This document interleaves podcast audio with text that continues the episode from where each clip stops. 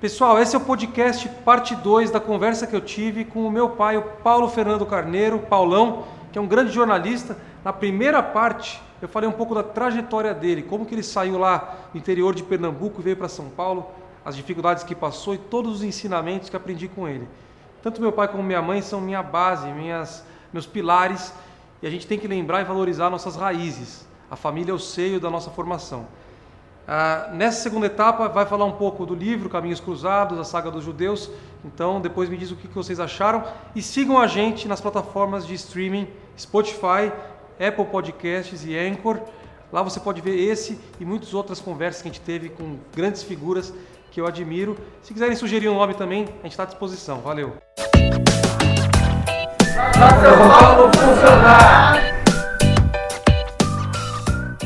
Mas eu quero que você fale agora, pai, do livro Caminhos Cruzados, porque eu acho que o livro explica muito do, de, dessa questão do brasileiro, é, a ligação que os brasileiros têm com a presença do povo judaico aqui, que foi expulso é, e foi fundar Nova York e tal, e a questão dos sobrenomes. O brasileiro é um povo muito misturado, então fala um pouquinho disso. Pega o livro aqui.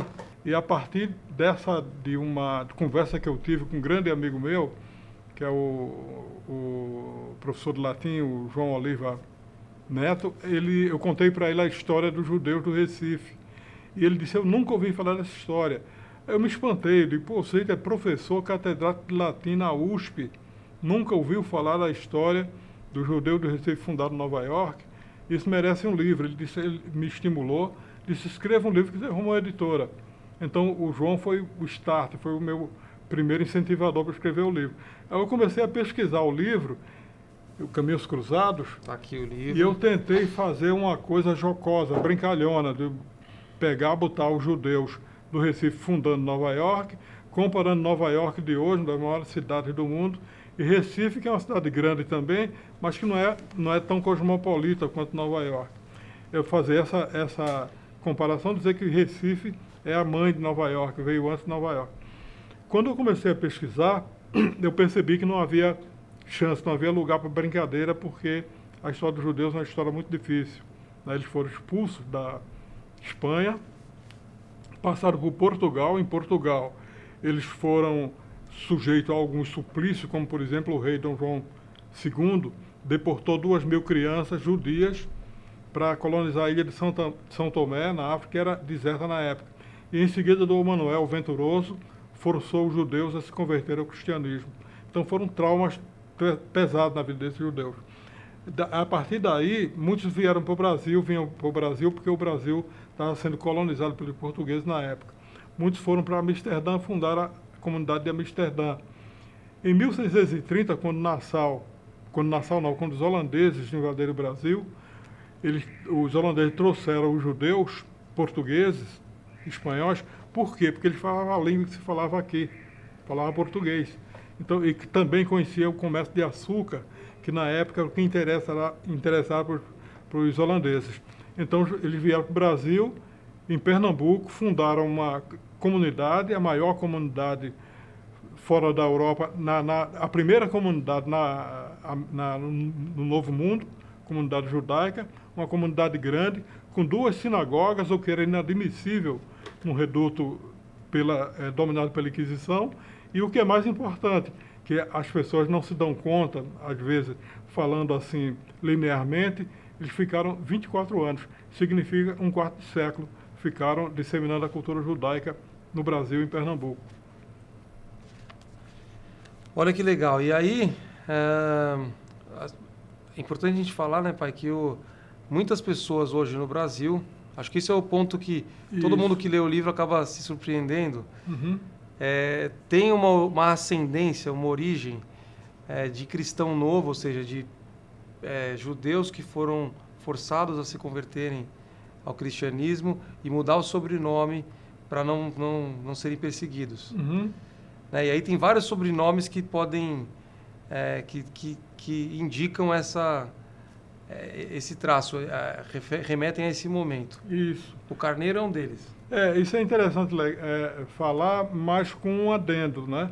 Nem todos que têm esse nome significa que sejam descendentes de cristãos novos. É, isso é uma, uma, uma, tem uma professora grande estudiosa desse assunto, que é a Anitta Novinsky, ela tem uma relação de nomes que são provavelmente, possivelmente, certamente de origem é, cristã nova, né? Ela lista muito nome, Pereira, Carneiro, é, Lopes. Carvalho, Lopes, etc. São muitos, mas nem todos são, são é, cristãos novos. O, o, o, que não significa que po, todos também possam ser é, desconsiderados. Não, tem que se olha, olhar a origem e tem que se olhar também a árvore, a árvore genealógica. Então, pai, acho que uma coisa que a gente podia falar, que eu acho que é bem interessante, é a, os avanços tecnológicos estão sendo muito rápidos, né? E algumas profissões, é o tal do desemprego estrutural que você mesmo me ensinou lá atrás, né? Por exemplo, a sensorista está é, tá quase em extinção porque hoje os elevadores são automáticos, não precisa. É, e, e aí eu te pergunto, o jornalismo, se você pensar hoje, você que, que é um amante, do, um apaixonado pelo jornalismo, uma profissão que você valoriza, estudou, dedicou uma vida para ela. É, se você pensar no passado, assim, é, a mídia impressa era muito forte. Por exemplo, o Diário do Grande ABC, onde você trabalhou, chegou a mandar uma equipe para cobrir em loco a Copa do Mundo dos Estados Unidos, 94. Uhum. Hoje, nenhuma imprensa impressa manda, tem uma agência que manda e cobre remoto e tal, e mais a TV e rádio. Um, e hoje você tem muitas pessoas que viraram comentaristas, analistas de imprensa tal, e que não são formados nisso. São de outras áreas, mas porque elas se informam, estudam e têm informação, elas se legitimam. Como que você vê o jornalismo? Qual o papel do jornalismo hoje? Está em extinção ou vai ter que se reciclar? É, eu acho que o jornalismo, não, no caso do jornalismo mesmo, ele não, não mudou, ele continua necessário, por quê? Porque o jornalista ele tem um compromisso com a realidade, com o fato, né? Ele tem um compromisso, ele não inventa notícia. A gente vê, por exemplo, na internet muitas coisas, eu nem falo de fake, fake news, que é uma coisa banalizada, mas pessoas que, se, que trabalham como se fosse jornalista, mas ele não tem compromisso com a informação. O que é que significa compromisso? É que você ouve falar de uma coisa, você tem que provar, vai ter que apurar aquilo, ver se é, rechecar, ver se aquilo é verdade, só publicar se você tiver absolutamente certeza de que é verdadeiro. Né? Se você não fizer isso, isso não é jornalismo. Você pegar e inventar, pegar história, história pela metade. Então, nesse sentido, o jornalismo existe ainda e vai existir. O exercício da profissão do jornalismo significa um compromisso com o leitor ou ouvinte, aquele que está do outro lado, que vai receber a tua informação, né? e você tem que entregá-la de forma precisa, sem questionamento. A forma de fazer também, que isso é importante, que é a técnica, ela qualquer um pode aprender de uma hora para outra, mas ela tem que estar associada a esse compromisso. O importante não é fazer bem, apenas tecnicamente perfeito. Você tem que fazer com esse compromisso de falar aquilo, por quê? Porque você falando, e principalmente com a internet, falando uma coisa que você que não tem checado, que não tem é, a veracidade, a comprovação, você pode acabar com a reputação de uma pessoa, pode levar a fazer desmentidos mas, posteriores. Mas, mas, mas, por exemplo, hoje em dia tem gente que publica coisa falsa, a coisa a notícia é desmentida e segue o jogo, é tão rápido. A minha pergunta é no seguinte sentido: se hoje um jornalista. Aconteceu com, o Bolsonaro agora aí, a, aquela jornalista da Globo News apurou com uma fonte segura que ele ia demitir o ministro da Educação, o colombiano lá, o Vélez. Aí ela deu em primeira mão. Aí o Bolsonaro foi lá e falou: não vou, não, é mentira, não tem nada a ver, tal. Segurou duas semanas depois demitiu. Aí desmentiu a mulher. Então hoje, é, com, esse, com essa coisa de internet, fazer a live, usar a própria rede social, não dá mais tempo do bom jornalista fazer a apuração e tal, porque é tudo tão rápido que aí um picareta lança o balão de ensaio antes, e aí desmente e tal. E hoje, pessoas que usam rede social como o Bolsonaro acabam até às vezes jogando a notícia errada só para desmoralizar o jornalista. Dá a notícia, o jornalista fala, aí ó, fake news, a Folha, não sei o quê, vai lá que tá vendo, é mentira. Então isso acontece muito. Então a minha pergunta é no seguinte sentido: será que hoje as pessoas estão se dando o tempo e o espaço para permitir uma apuração jornalística e confiar mais numa coisa bem feita do que ficar consumindo toda hora manchetes por WhatsApp em links? essa mudança vai impactar o jornalismo? Eu tenho preocupação com isso. Porque hoje eu abro, a, o, eu pego o Estadão, a Folha, no, no, dia de manhã, e todo dia eu faço o mesmo desafio. Eu falo, deixa eu ver se tem alguma manchete aqui que eu já não tenha tem recebido no né? WhatsApp à noite. E é difícil ter, raro. Não, mas você pode ter aquela notícia que está impressa ali, ela já foi publicada. O que tem aí, você pegou um ponto importante que é a credibilidade. A credibilidade do veículo, o veículo que tem um nome, tem uma coisa. Ele, para ter credibilidade, ele não pode ter uma coisa falsa nem ser feito pela metade.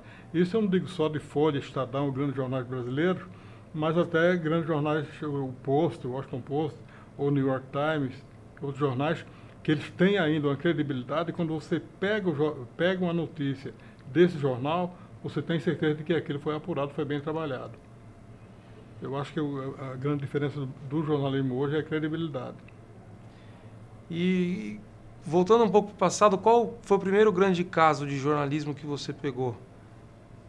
Já trabalhando como jornalista, você lembra? Ah, eu, eu tive, passei por muitas coisas né, na, na, na, no jornalismo, desde a, a morte do Petrônio Portela. Petrônio Portela era um uma espécie de guru do governo de, da ditadura, porque era um civil que entendia muito de política, ele é um grande articulador, e ele ficou é, para a ditadura, né, já nos seus exterdores, a morte do Petrônio Portela era uma coisa que teve um impacto forte na ditadura. Eu, eu trabalhava na época, estava de plantão no dia que ele morreu. Eu também fiz apuração. Eu soube que Petrônio Portela morreu, na época a gente fez o Telex, né, não tinha esse tipo de informação por meio eletrônico. E eu liguei para a clínica onde ele estava internado no Rio, confirmei, falei com o diretor lá da clínica, Petrônio Posada morreu. Morreu de choque anafilático, uma coisa assim. Então, confirmado, então botamos no ar, que era o grande veículo da época, era o rádio, né? A morte de Petrônio Portela. Foi um dos primeiros veículos a noticiar a, a esse fato. E o incêndio do Andraus? O incêndio do Andraus, isso aí eu era mecânico, né, ele, ali na, no Campo de Marte, não era jornalista, mas acabou sendo, tendo uma... uma nós liberamos é, é, helicópteros para socorrer as vítimas do, do, do Andraus. Inicialmente pensou-se até em soltar, levar água, esse, tipo de coisa, pra, mas não, foi para resgatar, fazer resgate de vítimas. Foi um dia muito tumultuado ali, mas eu era, na época, era mecânico. Tá, e, e pai, acho que é uma coisa que é legal falar. A gente você contou um pouco da sua trajetória, origem, né, como você chegou até aqui e tal. Eu queria que você falasse um pouco como que é, é você hoje olhar de onde você veio, lá de Ribeirão, interior de Pernambuco, família de sete irmãos, né, irmãos e irmãs.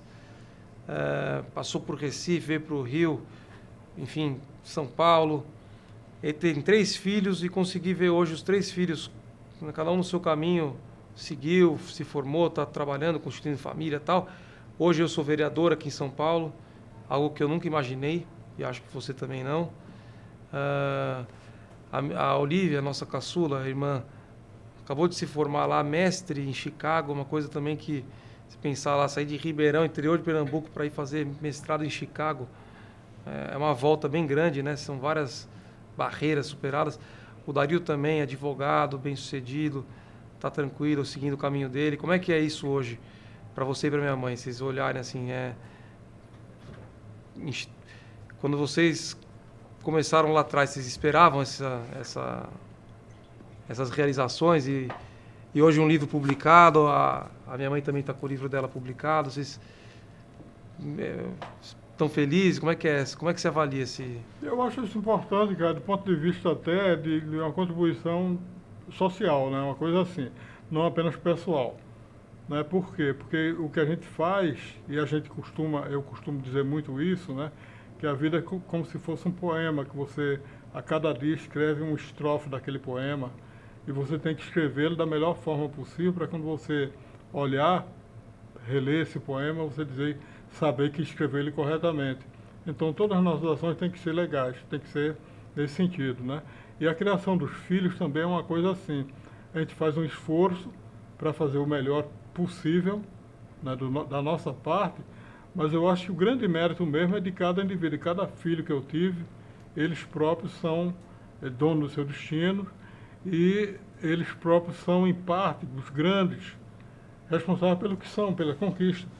Portanto, você é um cara que estudou muito, muito dedicado ao seu, ao seu estudo, uma pessoa que sempre se dedicou, o Dario também, a Olivia também foi muito dedicada ao estudo, sempre ligada, né? E a família sempre unida. A gente teve uma essa situação de estar, independentemente da, das barras que a gente enfrentar, todo mundo junto, um ajudando o outro. Então, para mim é uma satisfação muito grande a, o que as conquistas dos meu, meus filhos né, me, me enche de orgulho, uma, um orgulho imenso ver o trabalho deles, a independência que eles têm. E eu acho que muitas outras coisas ainda estão pra, por vir. Aí é muito bom. Que assim seja. Né? Deus te ouça. Eu acho que sim. Tem muito por vir. O que, eu, o que fica mais marcante para mim, né? e aqui eu falo com tranquilidade, é o seguinte: é, na vida a gente sempre tem que tentar é, chegar num ponto melhor do que o que a gente estava né, progredir. E, e isso para mim está muito claro, né? Tudo que tudo que a gente conquistou em termos familiares de valores e tudo mais foi um progresso. A gente teve sempre tem tropeço, tem derrotas também, mas o resultado final é o progresso. E é isso que a gente tenta aplicar também na política e nas relações que a gente tem no trabalho, com a amizade, família. É, vamos sair de um ponto e tentar chegar num ponto mais avançado, melhor. Eu quero que a minha participação na vida das pessoas, e, e que seja assim com todo mundo que está no nosso meio, seja para melhorar, para que, que as pessoas que estão em contato progridam. E isso vocês conseguiram passar para a gente, porque é, eu lembro sempre, eu queria ser jogador de futebol, eu lembro disso. Daí eu tinha 17 anos, meu pai, pô, vamos lá. Aí meu pai um dia chegou bem e falou assim, Caio, pô, você joga bem, tudo mais, só que como você que joga bem, tem mais uns 100 mil aí no Brasil, tem um monte você chegar no jogador virar um cara ali, o que o, o sonho da criança, do adolescente é virar o Ronaldinho, né? Não é, não é só ser um profissional que joga no 15 de não sei aonde lá ganhando um salário ok. É virar o Ronaldinho na seleção. Então, você falou aquilo para mim e falou, ó, a gente não pode se dar o luxo de você ficar tentando esse sonho e a gente bancando isso. Então você vai ter que buscar um caminho. É, não dá para ser. É uma pena, mas assim, tem que estudar e fazer vestibular. E aí eu agradeço muito, porque aquela decisão lá atrás definiu tudo. Se eu tivesse insistido, tal, provavelmente teria virado um cara uh, frustrado, porque de fato é uma, o futebol é uma coisa ingrata, não está na, na, mão do, do, talento apenas você chegar. E teria ajudado menos o Brasil, as pessoas, do que vindo estudar, virar advogado e hoje estar tá como vereador. É, eu acho que a vida é isso mesmo, né? Nós temos que dar o melhor de nós mesmos o tempo todo. Nós somos seres humanos, nós somos, temos nossas qualidades, evidente nossos defeitos também, e a gente tem que forçar, é, aperfeiçoar as qualidades para dar o máximo de nós mesmos. E foi isso que eu esperei de vocês estimulei em vocês, né, nos meus filhos, a Elisa também, a fazer o melhor, a estudar, a se dedicar para chegar a alcançar aquele ponto máximo que a gente pode fazer, principalmente para isso que você falou, para dar uma contribuição. A gente não vive só para a gente, a gente vive também para dar uma contribuição para o mundo que a gente vive, para a sociedade que a gente pertence. É isso aí. Missão, é, nesse ponto a missão foi cumprida, porque a gente aprendeu isso e levaremos até o final. Então é isso, pessoal. Ó, esse foi um papo que eu tentei aqui fazer. Estou trazendo meu pai aqui, não é porque é meu pai, é porque realmente é uma pessoa que que é uma referência para mim, uma grande fonte de inspiração, de ensinamento e que eu tenho muito orgulho de tudo que ele fez. Faz, eu recomendo o livro. Quem não tiver, procure o livro Caminhos Cruzados. Tem, dá para comprar na internet, versão e-book. Uh, e valorize a família que você tem, valorize a, a trajetória, quem te ajudou a chegar onde você está. Porque na vida a gente não faz nada sozinho e reconhecendo a nossa origem, nossas raízes, conhecendo isso vai ajudar a gente a chegar lá na frente, porque a gente não vem do nada, né? Exatamente. A gente é uma sequência aí. Uma sequência e não desistir nunca, porque dificuldades a gente encontra sempre no caminho. Todos nós passamos por dificuldades. É superar as dificuldades e acreditar que a gente pode muito mais do que aquela dificuldade momentânea. É isso aí, paizão. Obrigado, hein?